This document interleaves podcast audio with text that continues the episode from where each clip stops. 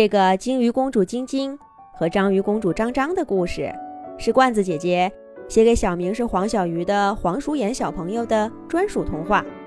祝黄淑妍小朋友有许多许多的好故事听。在美丽的大海里，生活着一个须鲸家族。他们由一位德高望重的年老须鲸领导着，大家都叫他须鲸女王。倒是她真正的名字——晶晶公主，已经很久都没有人叫过了。谁也不知道这位须鲸女王多大年纪了。从她众多的儿女、孙子、孙女和管理家族的智慧来看，他怕是比浅海里那只红珊瑚都小不了几岁吧。可是再看看他灵动的身体和充沛的精力，又似乎跟他最年轻、最叛逆的小孙女儿差不多大呢。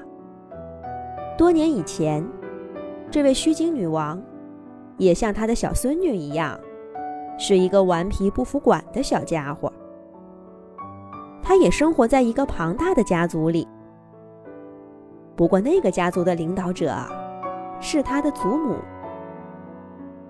晶晶公主这个名字就是祖母给她取的。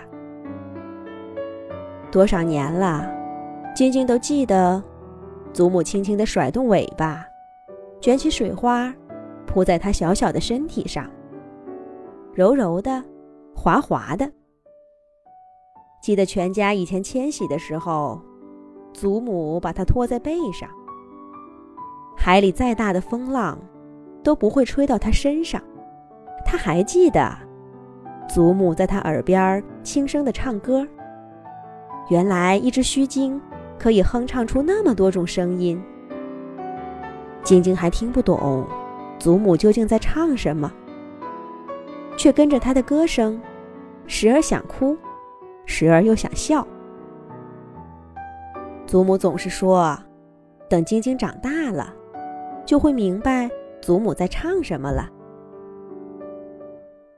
可是，还没等到长大的那一天，晶晶就厌倦了在家里的生活。晶晶，不要随便搅动水花，看看别人是怎么游的。晶晶。快跟上祖母，像妈妈一样，不要随便调转方向。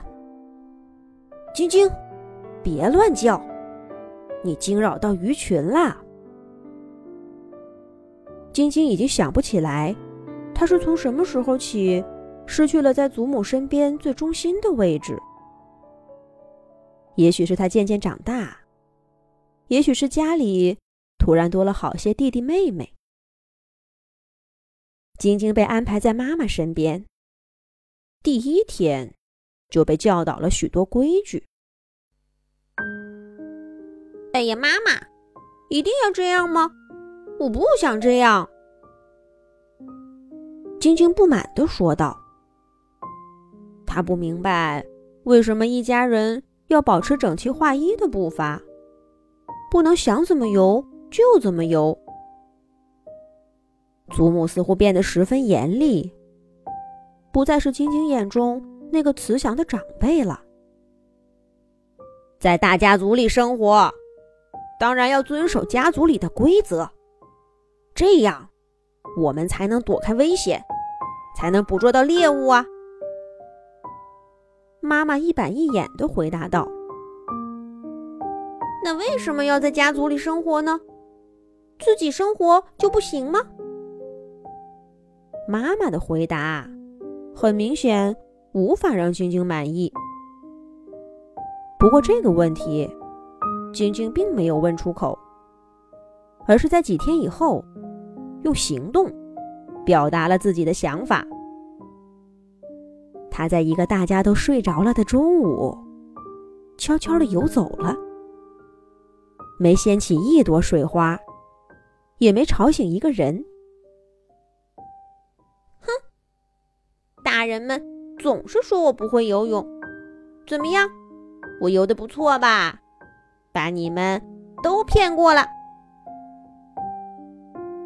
晶晶一口气游出好远，家人的影子都看不见了，也没见有谁追上来。他这才松了一口气。接下来去哪儿好呢？面对涌动的海水，离开家的晶晶有点茫然。不过啊，她很快就转过神儿来。这不就是自由吗？想去哪儿就去哪儿的自由。嗯，以前祖母总是顺着水流游，那我偏要逆着水流试试。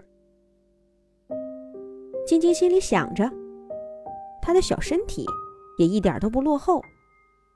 调转方向，逆着水流游了几百米，他很快就发现，这样子游的确累了许多，也没觉得特别有趣。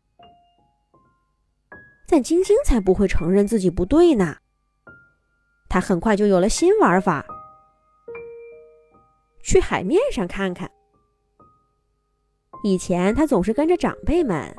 到海面上去换气，从呼吸孔喷出水柱来，掀起水花。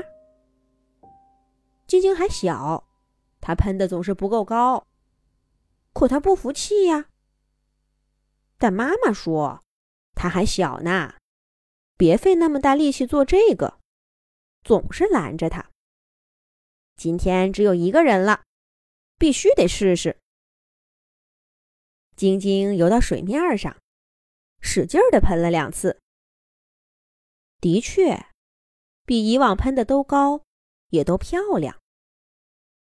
可是那有什么用呢？海面上现在只有他一只须鲸，喷的再好看，也没人鼓掌，没人喝彩。